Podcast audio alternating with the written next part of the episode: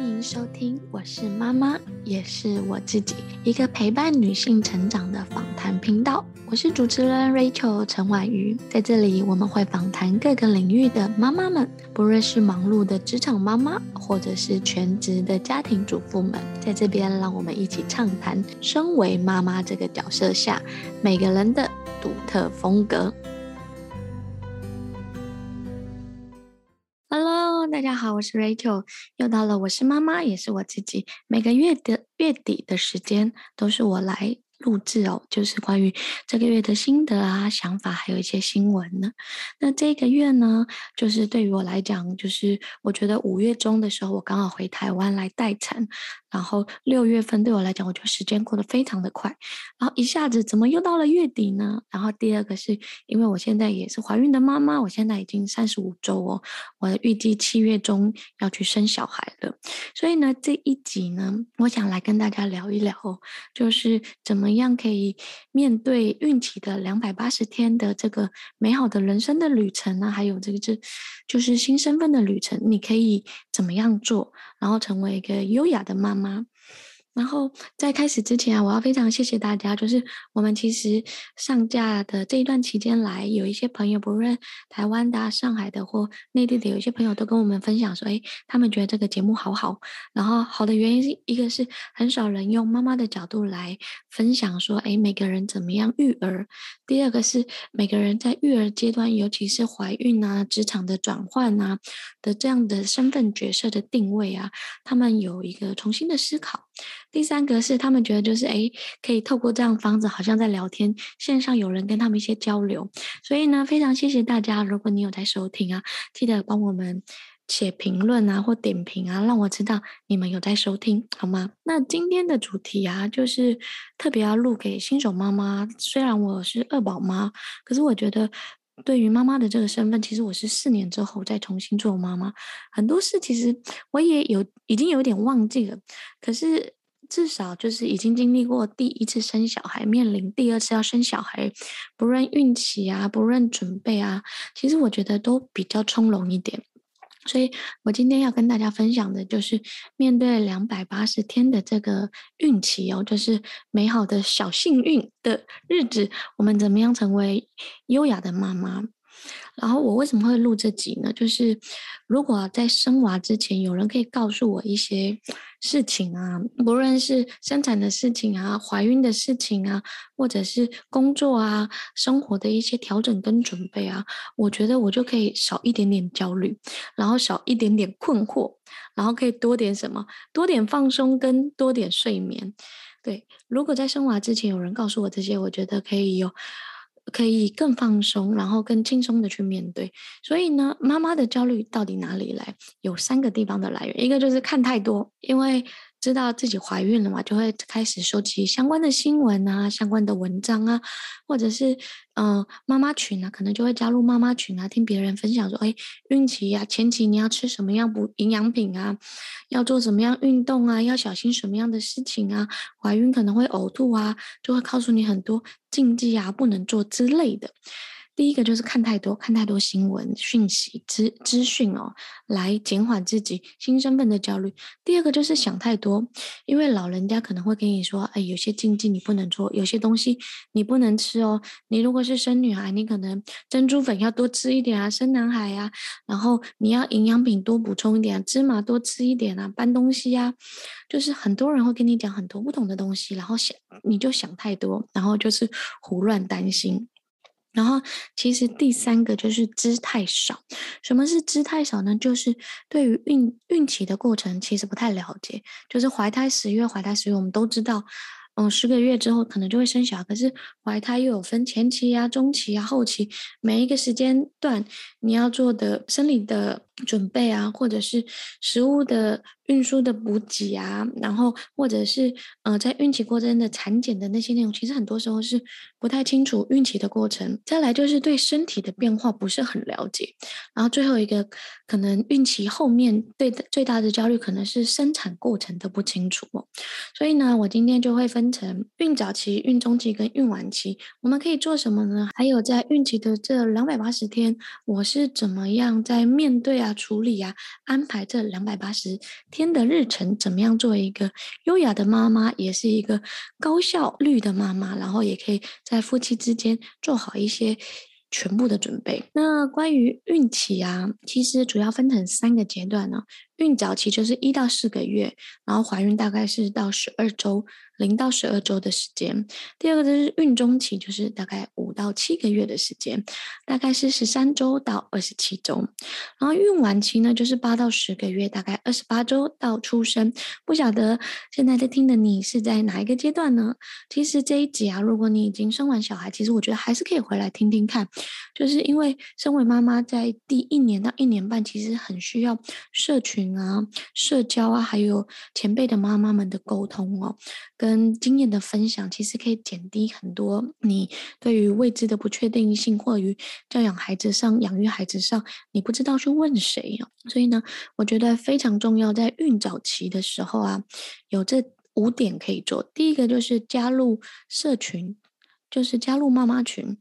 在像我自己的第一个宝宝是属鸡的，我们就有一个鸡宝群，我们就会加入鸡宝群，大家同一个时间都怀孕，所以可能在跟你怀孕的前后啊，或同年的，他们会遇到的事情比较像，事件比较接近。就像现在我在台湾嘛，然后莫德纳就是刚这几天刚开放可以打疫苗，那我如果去问以前的妈妈，他们其实没有经历过孕期要打疫苗这件事，或者是他们小孩已经出生了，打不了打疫苗。还有相关的法令政策不是很理解，那我就可以在这个妈妈的社群问说：哎，有没有妈妈已经去打针了？要去哪里打呢？那打针完有什么症状？有什么有什么相关的资讯？我们就会有一个及时的沟通跟及时的更新。那大家也会互相吐苦水啊，分享自己的看法跟意见，所以可以给你在资讯的统合上有一些想法。所以第一个，我觉得你只要一怀孕很重要，就是加入。妈妈的社群，这是第一个。第二个呢，可以干嘛？可以找前辈的朋友。你一定有一些朋友啊，或不论是工作的的朋友，或是大学的同学啊，或者是邻居啊，就是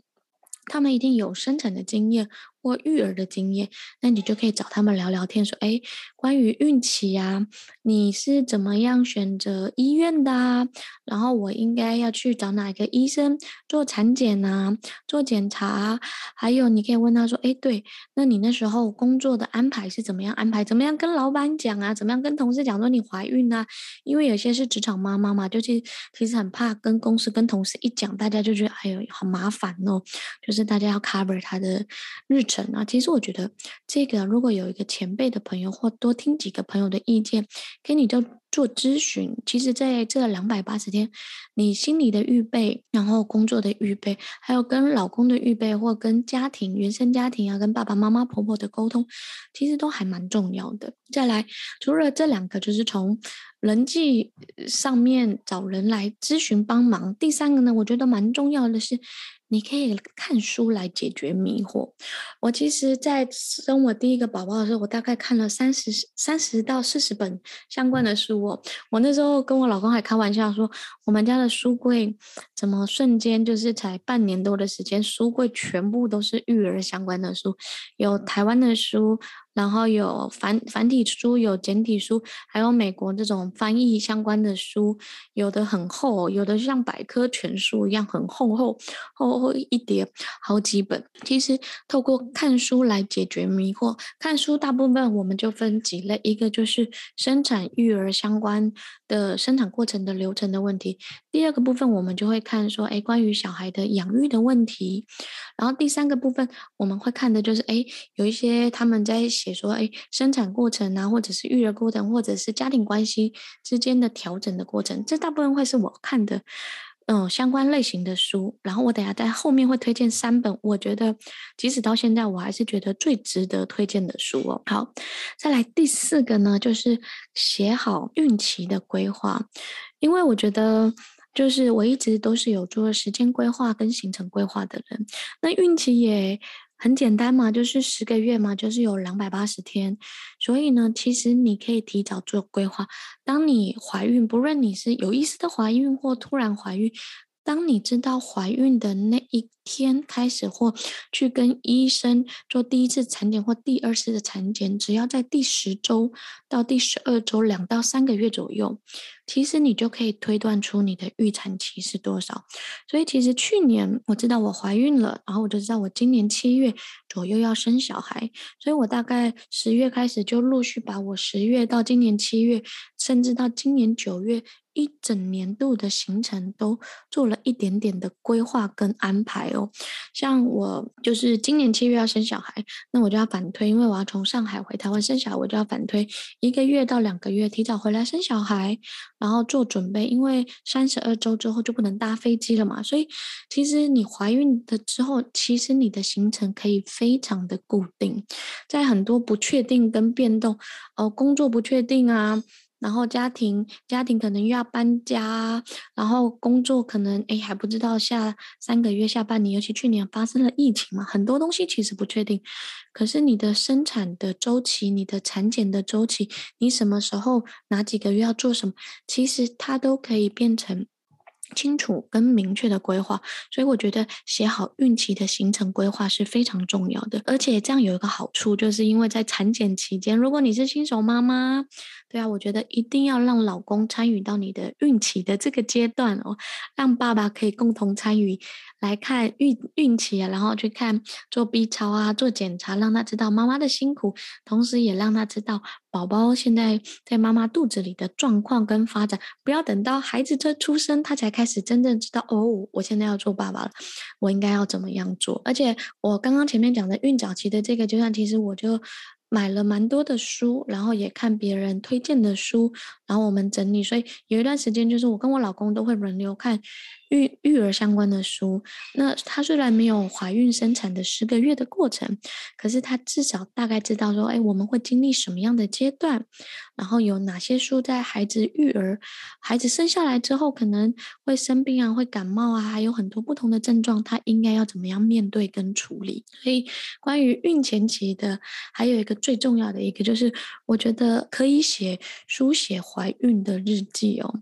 我其实今天在录这个节目的时候。我还是往前翻哦，就是我去找我过去写的日记。我过去其实都有固定写日记的习惯，可是就是会零零散散，不会像这样。像这一次啊，今年、去年到今年，我几乎每天就是几乎都有写日记。然后我觉得，我刚刚录音之前还去看了一下我就是四年前写给宝宝的日记哦，就是我从第一次产检、第二次产检，然后中间发生了什么事，我就全部写在同一篇。档案里面一次快速的浏览浏览了一下，然后还发现说哦，原来我在生产的前今天我还有写一封信给我的宝宝，其实我都有点快忘记这件事了。为什么建议大家可以书写怀孕的日记呢？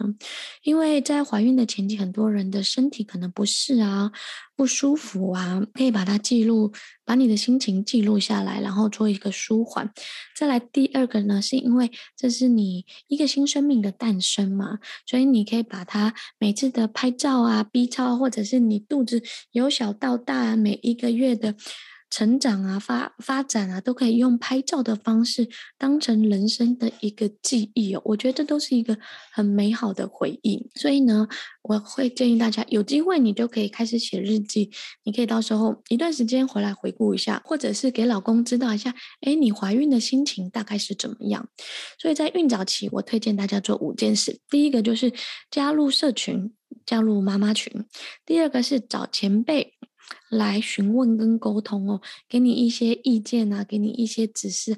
或者是只是纯粹听分享，都可以减缓你的焦虑。再来第三个就是看书，看书来解决你很多的迷惑，而且是理性的、有科学性的，跟医学相关的医师的推荐跟证明。如果你跟婆婆住啊，跟妈妈住啊，或者跟老公住，他们有些传统的观念呢不太一样，那你就可以提出在书上说什么什么是可以避免。在怀孕的这个阶段，跟家里的人或老人家有一些意见不合的纷争的时候出现。再来第四个呢，就是当你知道怀孕的时候，你就可以试算你的两百八十天的周期是到什么时候，预产期是什么时候，那你就可以反推，把你这两百八十天这十个月的行程做适时的安排，不论工作上、家庭上跟生活上。都可以比较有一个安稳的行程，你也可以比较安心跟放心。那最重要的就是可以让老公来陪你一起做产检。最后一个呢，就是鼓励大家可以在怀孕的过程当中写日记。一个是你可以用文文字的方式记录一些每一次的阶段啊，每一次的心得，也可以透过拍照片的方式哦，把你这两百八十天记录成为一个美好的记忆。甚至做成照片档案来做输出，这是关于孕早期的部分。然后呢，关于孕中期呢，我会建议大家，就是在孕中期的时候，可能就是孕期的检查，你可能就会安排。我当初在第一胎的时候，我是其实。就有安排两间医院，一间是我确定我要生产的医院，一间是离我家近一点点的医院。然后我在台湾有预备了两家医院，在上海有预备了一家医院医院哦，因为我怕我。就是那段时间，其实都是两岸飞。我在我第一胎的时候，就是一直工作到怀孕前的第九个月吧，都一直还有在工作。所以呢，就是我在上海有预备了一家医院，如果有发生什么样的事情，我可以做产检啊，我可以做规划。在在台湾呢，就是安排一个离家近一点的医院，有什么小状况可以去检查。然后另外一个就是在台北的医院选了一家医院，固定在那边做产检，然后跟生产。第二个呢，就是，呃，孕中期你可以早点跟老公开始规划说你要生产的方式。有些人可能是要自然生，有些人可能是要剖腹生，然后是不是要去坐月子中心呢？然后还有决定说，哎，我要去哪一家医院生？有些人可能会是在健保这种给付的医院，有些人可能会是在私立医院。像那时候我就选择私立医院的一个原因，最主要一个原因是因为我觉得。生小孩，第一个要舒服，第二个要舒适，第三个要有隐秘性。我不想跟别人同一间房间，我想要有自己的单独房间，然后也不想在孕期的时候很狼狈啊，就大家在。在外面排队啊，等进产房啊，或者是没有地方住啊，所以我那时候选择的住私立私立的医院哦，就是我这一胎也是决定还是在我第一个医院，我非常我很喜欢我自己本来的医院在核心哦，就核心生，我一一路都是在核心做产检啊，跟跟生产。对，那我自己生产完了第一胎之后，我也推荐了很多我周遭的朋友，他们可能第一胎是在公立医院生的，然后我就跟他们推荐说，其实可以去私立医院，可以受更好的照顾跟照料。尤其生产，其实对女性来讲，身体是一个很大的负担跟一个负荷，就是能量的消耗，还有体力的消耗。所以那三天我觉得要备受礼遇，备受照顾啊，所以可以选择一个适合自己的、离家近的、适合自己，还有就是医生找一个你。谈得来、合得来的医生最重要。我其实，在第一胎的时候，过程当中也有去给很多名医看啊。我印象很深刻的，就是我记得有一次我是挂晚间的号，晚间的号其实就是六点多报到嘛，然后他就跟我说：“哎，你今天比较晚了，今天人比较多，所以我可能要九点多才会看到。”他就跟我说：“你要不要先回去休息？因为在我家附近的。”我就说哦，好啊，那我就九点多再来，那这样可以省去等待的时间，然后也可以放松一点，然后我就回家，我就九点多再来，然后九点多再来，我就跟护士说奇怪，怎么今天这么多人，还有这么多人？他就跟我说哦，因为刚刚那个医生去接生了，所以所有的号会 delay。那他说他预估啊，今天我能看到号的时候是在十一点半。哦，我那时候一听到就。心里一惊，说：“哎，不是，不是，就是生产率降低了吗？怎么看个医生还要这么久？对于我这个非常重视时间跟效率的人，我都是喜欢哎挂好号，提早到，到了之后检查，检查完一个半小时到两个钟头结束，好，然后就完美。他一跟我讲的时候，我内心就 murmur 了一下，就是想说：哎呦，这么长的时间，真的有点太久了。然后我在当下就。”打电话跟我老公说：“哎，医生跟我说要十一点多才看到，我可能没有这么大的体力，因为怀孕其实有点累。第二个就是怀孕太晚睡觉，其实对小孩也不好。我就说，不然我就回家好了，我明天再来挂号，或者是我明天再换看换另外一个医生。然后我纠结了一下子之后，我就决定，嗯，好，我要回家了。为什么呢？因为我觉得即使名医。”再有名、再专业，这个非常的重要。把宝宝的检查做得非常仔细，跟你沟通清楚，说孩子的养育的过程啊，或者是孩子的状况跟你沟通生产还有产检的所有细节很重要。可是第一个，我觉得如果孕妇没有睡饱，然后身体熬夜啊，其实不太好。第二个是，其实医生你想想看，他从下午看到晚上又去接生，又要十一点多才看到，我觉得他。精力跟体力也是在一个蛮疲乏的状态，所以我觉得，即使我非常感谢他那么晚还是会把我们孕妇看完，可是我觉得这样的质量跟品质可能不是很好，所以我觉得那是我做最对的一个决定，所以我后来就放开了，就是看名师啊，跟看名医啊。其实因为这样子的历程经历过好几次，我后来就决定放开了这一个的原因，是因为你要相信。现在的医生其实都是非常的专业的。再来第二个是。当你对你自己的孩子啊，你自己的产期啊，有一些心理的预备，像我之前有看蛮多的书，所以我是比较不会这么的担心，而且宝宝都顺利的成长啊，就是符合每一个阶段的成长曲线啊，我就觉得说孕妇舒服是最重要的一件事，这是我想跟各位新手妈妈讲的，因为很多不论是在台湾或者上海或在北京啊，或在各地的妈妈们，常常就是想说我要去最好的医院给最好的医生看。可是给最好的医院，给最好的医生看，可能第一个就是你挂号会比较紧，第二个是有些可能要额外付费，第三个就是诶，可能你要看的时间跟等待的时间，我觉得这些都是你要综合去考量的，没有什么好跟什么不好，而是每一个人的选择。你有空你就可以多等一点，可是有些时候我没有空，我就不想等。那其实到后来，我其实这一次的孕期，我也是有挂几个很很好的医生啊、院长之类的。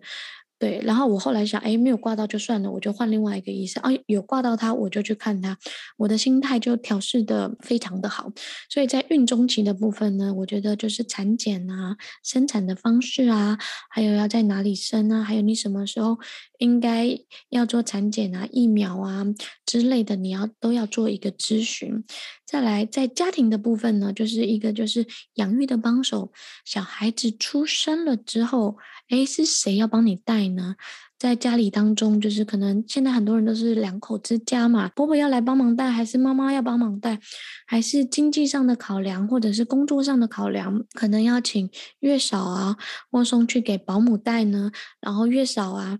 或者是保姆，大概每一个月要花多少的费用啊？这其实就跟老公啊，跟家庭的整个经济的支出都会有一大笔预算的开销，所以我觉得这个是要提早规划的，不是想说，哎，孩子生出来再来思考，再来规划。话因为我觉得人生的规划，除了一个时间的安排的规划、金钱的规划，还有夫妻之间的沟通，其实这些如果能早一点点准备，就能从容的应付跟应对，也不会卡在金钱上有一些压力就。不得不选择什么，而被迫的来做一些选择哦。再来就是，哎，有了孩子之后，我觉得可以在孕中期的时候让爸爸参与进来，就是可以跟爸爸说，哎，我们要准备一些小孩的物品的添购，可能是婴儿床啊，然后婴儿被啊，或者是衣柜啊这些东西，那当然是需要爸爸动手。动手来帮忙啊，跟协助，就让这这个阶段就让爸爸参与其中，他也会有一种就是哎，小孩要诞生了这种亲身参与的感受。再第三个就是家庭环境的布置，对。家里可能就要挪出一个放婴儿床的位置啊，或者是哎，家里可能某一个地方就要开始放他的小衣服啊、小柜子啊，或者是衣柜啊，或者是有些人甚至有了小孩之后，本来是两口之家，他们租的房子比较小，或住的房子比较小，也要换，想说哎，要换房子。像我那时候住在上海，我们就是生完小孩之后，直接换了一个大一点的两室一厅的新的房子，然后很在意就是卫浴啊、设备啊，就是尤其是浴室要特别的大，因为要放婴儿的浴缸嘛，然后婴儿的物品嘛。过去可能我们两个人浴室只要小小的，很快可以洗澡啊、冲洗啊这样就。可是当有了婴儿之后，所以所以呢，我们后来租了一个房子，那个房子就特别重视浴室，所以浴室就可以切成三个阶阶段，前面就是洗手台，中间就是有洗衣机啊，然后还有厕所啊，然后还可以放两个两个婴儿的浴缸哦。说实话，然后还有一个淋浴间，就变得非常的。宽敞，所以呢，在孕中期的时候，除了生产的一些发展以外，生产的一些规划以外，就是育儿啊、家庭环境布置啊，还有居家跟小孩子物品的添置，都可以在这时间做。那在孕晚期可以干嘛呢？孕晚期就像我这个阶段，就是可能要注意孩子的胎动啊，然后要维持体重的控制。其实每一个阶段都要维持体重的控制，可是大部分宝宝在最后一个第三。阶段其实体重会飙升的很高哦。好在我这一胎其实目到目前都控制还好，就是维持在八公七公斤左右，六到七公斤左右哦。对，就是有意识的稍微控制了一下。再来就是保持适度的运动，为什么呢？因为其实后面要生小孩，所以其实你需要有足够的体力跟耐力，所以其实适时的走路啊、爬楼梯都是需要的。再来，孕晚期像我现在已经三十五周了，我大概还有大概三到四周，就是两两三个礼拜就要生小孩，所以你要做生产前的准备啊，然后还有备产的生生产包的物品啊。然后你要了解产兆，你可能快生了啊，会有哪几个产兆啊？医疗人员跟医护人员就会根据妈妈手册来跟你讲说，生产的一些状况会是怎么样。所以呢，我觉得前期、中期、晚期啊，其实这些原则你只要都守着，然后一步一步去做，其实你就可以放心跟安心哦。再来就是我提供两个小点，是我有持续在做的，一个就是像我前面说的，我就是安排好行程。像我去年十月知道我是怀孕了，我到今年七月，甚至到九月到十一月，我的行程其实是安排到今年的十一月，所有的工作行程我就都安排好了，到今年十一月我才会再回回这，预计再回到上海。然后就是，嗯、前三个月的时间，我也有有会跟我的工作伙伴、跟我的伙朋友讲，因为其实我的工作是要常出差的嘛，所以我就跟他说，哦，这几个月我可能不不能出差，可能在我第四个月之后，宝宝比较稳定之后，我才开始陆续的出差。然后五到六个月，因为我还要上课嘛，然后还有课程的安排，所以说我的课程安排其实都是按着我的产期啊，跟我的身体的状况，还有避开我要去产检的一些时间啊，打针的一些时间啊，或者是做啊检查的一些时间来做规划。所以其实怀孕这件事跟我工作这件事其实没有太大的冲突，也没有太大的不舒服哦，就是造成困扰。然后不论是工作上或者是家庭上，那因为很早我们也跟老公规划好说，哎，什么时候要回台湾，什么时候他可能需要请假啊。然后我大宝，我的儿子佑佑啊，他什么时候在幼儿园要请假，然后他上的早教机构啊、课外课这些，就会也会提早跟老师规划好。所以第一个就是安排好时间规划，其实在孕期的这两百八十天是非常重要，甚至有人会在接下来的大概生完之后的半年到一年也全部规划好，因为。生完之后，其实有一个育婴假嘛，在台湾是五十二天的那个休假时间，然后在上海跟各地有些是一个月左右到一个半月到两个月，还有育婴假，有些可以请到两年的时间，所以这一些其实都可以提早做规划的，提早规划好，你的心情也比较舒服，也可以跟另外一半做沟通，你也有更充裕的时间去思考说，哎，你要做持续工作呢，还是在家育儿呢？再来。第二个，我的秘诀是什么呢？我就会有清单模板，就是我做什么都习惯用清单。像我出差就会有出差的清单，或者是我带儿子出门，出门他要带的衣服啊、物品啊跟用品，我也会写清单。或者是我常常要上课，我也会有一个清单，所以我都会照着清单的模板来做。像我这次其实就是已经快要生小孩了嘛，所以我又把清单的模板然后拿出来做更新哦。所以，关于待产包，我们就有妈妈篇，要带什么呢？夫妻篇要带双双方的证件啊。就虽然是妈妈去生小孩，可是也要帮忙看老公要带什么样的东西呢？然后是否有带呢？证件啊、文书啊、档案的处理啊，全部可能都要列印出来啊。然后第三个还有是新生儿篇，新生儿宝宝这个到底要买哪些东西呢？奶粉啊、尿布啊、衣服啊这些东西，其实你写一个清单，这样最好，因为写好了之后就让老公照着看、照着勾，就不会搞错了。然后接着，如果你要去做月子中心啊，你应该要带哪些东西？因为生产完马上就去月子中心，又是一个月的时间，将就将近有一个半月的时间，其实都不在家嘛。所以我觉得有一个清单模板。有什么样的好处呢？第一个就是让大脑清空，把你想做的事全部都列在那里，想到什么没有，赶快列上去，你就可以放松了。然后到时候要出门之前就打勾、打勾、打勾。像我们就是这次回来，就是去。宝买宝宝的东西就两次，第一次就是把我们初步要买的东西买完，然后再看一下清单，说我发现哎还有哪些东西没买，再把它拿出来再继续。所以列清单可以让你安心跟放心，然后可以让你大脑清空。再来第二个好处就是哎夫妻一起做，就是哎爸爸可能会想到说哦还有一些电器啊设备啊可能要带啊，iPhone 的充电线啊，电子设备的充电线，或者他跟着去陪伴啊照顾小孩，可能要带音响去啊，或者是在月子中心，他可能要打电动啊，或者放音响啊，就是这些东西，他也可以列上去。我们彼此知道我们要带什么，就不会少东少西，然后造成沟通上的不良。在第三个好处就是，清单一列出来，彼此都能知道说我们大概要准备的东西有哪些，就可以彼此互相提醒啊、提点啊，什么东西拿了，什么东西没有拿。OK。所以，如果你想要有这个清单模板，你到时候可以留言给我们，我们会把这个模板提供给大家。然后，因为大家可以依照自己的需求，然后再去做调整。接下来呢，我想推荐三本最实用的书哦。第一本呢，我觉得是给妈妈看的，那那也是我在看了那么多书之后，在成品啊，然后在很多网络店，我其实买了很多。就是书跟二手书，那我最喜欢的那本叫《从怀孕到生产》，它是一个日本出版的书哦。这本书的好处是它有很多的照片跟插画，也会告诉你胎儿每周的成长跟变化，还有怎么样可以自然的顺产的秘秘诀哦。我觉得这本书就是有很多的小细节啊，然后还有每个妈妈他会怎么样面对这些事情。我觉得这本书写的很仔细，然后他们是以顺产为目标。我第一胎我就是。想要顺产，所以我没有想要剖腹产，所以我会看说，哎，顺产为目标，他们怎么样饮食啊，怎么样做呃美容美体啊，还有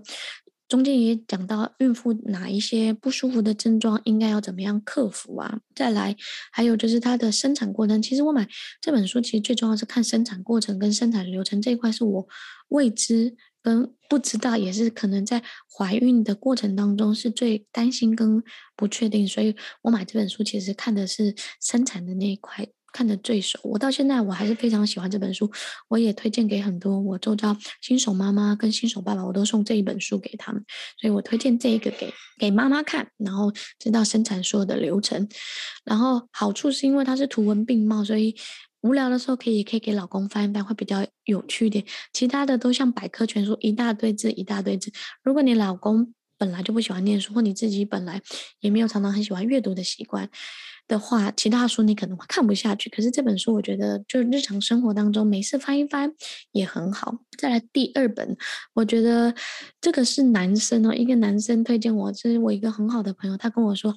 Rachel，你什么都不要买，你就买这一本。他就说啊，算了啦，你也不要买，我直接寄给你。你看他有多强力推荐这本书，叫《实用程序育儿》，是一本简体书。然后为什么推荐这本书的原因，是因为他会告诉你，孩子可能在某一个阶段啊，发烧啊，起疹子啊，然后哪里痒啊，嘴破啊。每一个发生的事情，他都会告诉你一个解决方案，应该怎么样面对跟处理。那我觉得这个书很适合给老公看，给爸爸看。为什么呢？因为爸爸都是科学育儿的人，然后他们都会想啊，当发生什么事，我要怎么样处理？他们其实比我们理性很多。所以这本书一到的时候，我就给我老公看。然后我老我到这本书到现在还在我们家，就是已经过了四年，这本书我们一直都没有丢掉哦，就是因为它有折了很多重点。然后这本书也真的非常的实用。在我第一个孩子出生的时候，其实我们在几个月，大概六七个月的时候，孩子有一次生病啊发烧，他就赶快翻书来看，说，哎，他是怎么样做建议，怎么样。影响的，然后这一本书就是其实非常的实用。当你遇到孩子生病啊，有任何状况啊，不睡觉啊，然后之类的，我觉得都可以拿出来用。所以这这本我也很推荐。那第三本呢，其实我想推荐的有一本是我那时候看的一个是图文并茂的那种插画的写作风格的书。可是其实我这次回来之后，我一直没找到那一本书。我会建议大家，就是夫妻之间可以找一个那种育儿的书或绘本。相关，就是插画之类的，把写作跟育儿的这种书啊，用轻松的方式来带过跟沟通。然后，其实我觉得这是一个很好的一个方式，所以我就先就推荐两本，就是一个是从怀孕到生产日本的书籍，你们等一下也可以看，从我们的知识小卡看到。第二本就是使用程序育儿，这个是真的是非常推推荐给爸爸看，给男性看的。然后第三个，我会建议大家，你们可以挑一本，就是诶，你们彼此都喜欢的那种绘本书啊，或故事书这样子的方式。我如果有找到，我们就会在知识小卡做给大家。这是关于我推荐的书籍，实用，非常超级实用，就是不用花钱去额外多买其他的书。再来第三个部分呢，其实我要在这边补充一下，就是两百八十天的孕期，除了调整好自己的心情，调整好自己情绪，跟另外一半沟通，做好对于新生命迎接新生命的准备以外，再就是给大宝。对，如果你还有一个宝宝，你应该给大宝有我写了六点的那个心态的建立。我们觉得，我们到现在，我儿子还蛮期待他弟弟的到来，然后他也会把我当成宝宝一样，就是要好好的照顾他，照料他。第一个呢，就是提早告诉孩子有新生命的到来。我们那时候就就是就有跟他说，哎，我们要有宝宝了。我们其实很早就在跟他说，我们还要再生一个弟弟啊。就跟他说，你想要弟弟还是要妹妹啊？然后他很可爱，他会说我要当，我要，你可以生一个哥哥给我吗？对，他希望有一个哥哥照顾他跟照料他，很有趣。然后第二个呢，就告诉他赋予责任说。哦，你要长大了，你看别人家有宝宝，我那段时时间刚好也有很多朋友生小，我就给他看，你看。哎，谁谁谁跟你一样？他们家有了一个新的宝宝，有了一个新的妹妹。那我们家也要有一个新的宝宝跟新的妹妹。那你会跟他一样喂他喝奶奶吗？然后把你的玩具分享给他，跟他说故事吗？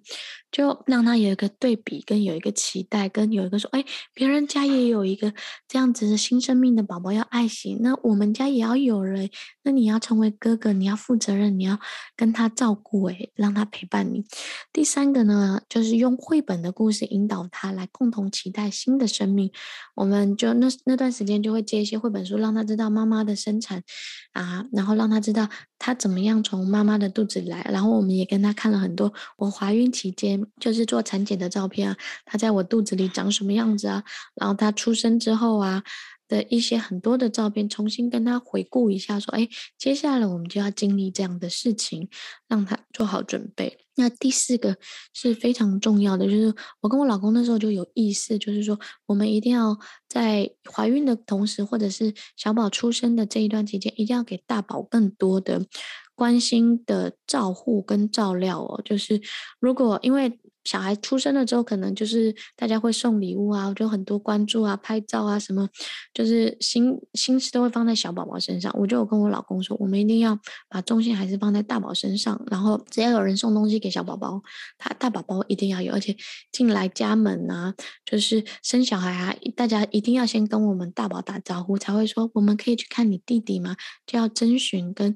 询问他同意，让他还是有被关心、有被照顾。虽然我们小孩还没生。对，可是这一点我们大概在我怀孕大概三四个月，我们就已经沟通的非常清楚跟非常的明确了。再来最后一个呢，就是这个也是我看国外学的，就是提早送小礼物给。给大宝来做爱的传递，我们就有跟他说，宝宝出生的时候会带一份小礼物来，他很期待跟你见面。他每我们每天都会跟他说，小宝很喜很期待跟你见面哦，他会带一份小礼物来。我们就会说，不晓得你喜欢什么样的礼物，小宝宝在肚子里一直想一直想，你可以告诉他吗？我们可以透过这样的方式跟大宝做沟通跟聊天，然后理解，让他理解说，哎，肚呃小宝宝在我肚子里的成长跟发育，然后他会带一份礼物给他。那我你问他说：“那你会准备一份礼物给你的弟弟吗？那你要准备什么呢？就让他共同参与在我们的生产跟我们迎接新生命的过程，他也是我们的一部分。对，所以我觉得这是我给大家就是关于大宝心态的建立，然后可以怎么样做。”那最后呢，就是我觉得如果要做一个高效能的妈妈的管理术啊，有以下几个特点哦，就是这是我第一胎跟第二胎到现在来来，我很多的工作伙伴啊或家人跟朋友就会跟我说，Rachel 你怎么还有时间做这么多事情？因为我其实虽然回来台湾大概一个多月的时间准备准备待产嘛，可是我还是每天都有上班呐，虽然有疫情的关系，还是有录音啊、录影啊、上直播课。啊录制内容啊，开会啊，像我这个礼拜一个下午就开四到六个会，对，然后晚上又接着录录录音，然后整理今天所所有的行程。像我今天录音，其实也是我第四个录音哦，就是录音档案。所以呢，我觉得怎么样做一个高效能妈妈的管理术呢？第一个就是把要做的事写下来，第二个就是建立常用的清单跟模板，第三个呢就是善用协作的工具。工具记录，像在台湾可以用 Google、Google 日历或 Google 行程或 Google 文件来做档案的传输跟管理。我在大陆是用石墨的方式，跟我的工作伙伴，然后跟我内部的同事，甚至跟我老公也是用这种协作的方式来做高效的沟通。那第四个就是做好时间跟日程的规划，然后第五个呢就是提出明确的需求任务。所以呢，第一个为什么要把事写下来？就是不要怕忘，就是怕忘记，因为事情实在太多了，你有时候会忘记。所以我现在非常依赖我的手机跟我的电脑，就是我有一个日日历、日历清单，就是工作的清单，还有一个是生活记录的清单。我写日记以外，同时我开了一个二宝的记事本跟记录本，要买什么，要做什么，要干嘛，我都会在那个清单里面写清楚。那写完之后，因为是写作，就是。我刚刚讲的第三点就是善用协作工具。我写完就会发给我老公说：“哎，你看一下关于呃小宝宝的东西，我有这些想法跟安排。然后我们接下来什么时候要去生小孩，往前推什么时候要去做核酸检测，再往前推什么时候要登登记上网预约啊，然后去产检啊这一些。然后写完就会传给他，他有在上面记录说什么样，怎么样可以更好的沟通。所以。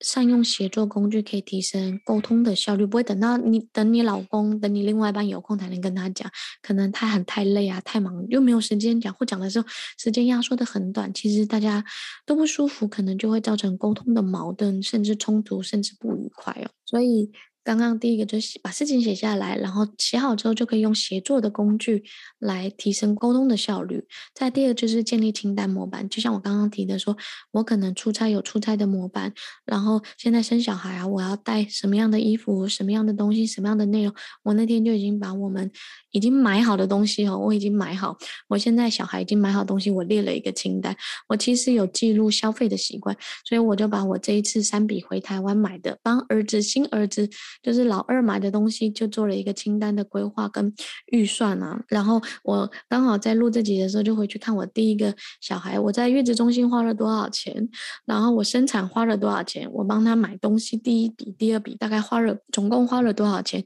有一个金钱这样子的记录。记录也是一个很好的家庭财务管理非常重要的一件事情。再第四个就是做好时间跟日程的管理，这样可以维持生活的品质哦。好，第五个我觉得非常非常重要，我前面都没有讲到，可是是非常重要，就是。